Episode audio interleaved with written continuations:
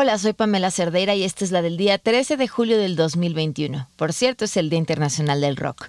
Continúan las protestas en Cuba y hay algo que llama poderosamente la atención internacional. El principal móvil de las mismas es precisamente el tema de acceso a la salud. No hay espacio en los hospitales ni tampoco atención médica y la tercera ola de COVID-19 ya llegó a la isla. Evidentemente tampoco hay medicamentos, el acceso universal a la salud que tanto presumen los fanáticos del régimen castrista parece ser, para desgracia del pueblo cubano, un mito. Uno que ha quedado evidenciado por la pandemia. En fin, el presidente Díaz Canel declaró que las protestas son solo una campaña de desprestigio en su contra y propaganda de adversarios contra la tan afamada revolución. ¿Dónde escuchamos eso antes? Ah, sí. Justo en la mañana del día de ayer, cuando el presidente Andrés Manuel López Obrador le preguntaron sobre las cifras que indican que México es uno de los países más peligrosos para defender los derechos humanos. Se da a conocer que en lo que va de su administración, al menos 56 activistas han sido asesinados.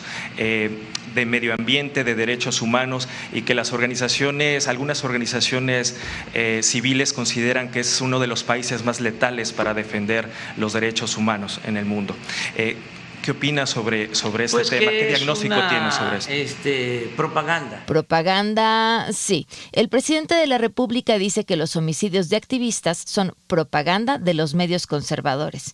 Claro, esa gente que se deja matar solamente para afectar la imagen del presidente. Y bueno, como que el presidente diario ataque al presidente no es suficiente, el gobierno de Sheinbaum de la Ciudad de México ya está listo para reforzar la línea, o más bien la narrativa de batalla. Preparen, apunten, fuego. Prensa inmunda, ¿qué prensa tan chafa tenemos en este país? Sí, así. Salvo la tanqueta, todo lo demás es basura. Así Eh, lo digo así claramente. Ustedes acaban de escuchar a Sebastián Ramírez en un audio viejo, pero el nuevo coordinador de comunicación ciudadana de la Ciudad de México habla así, y si ese es el sentir del buen Sebas respecto a la prensa nacional, a la que en reiteradas ocasiones de manera pública ha catalogado como inmunda y basura.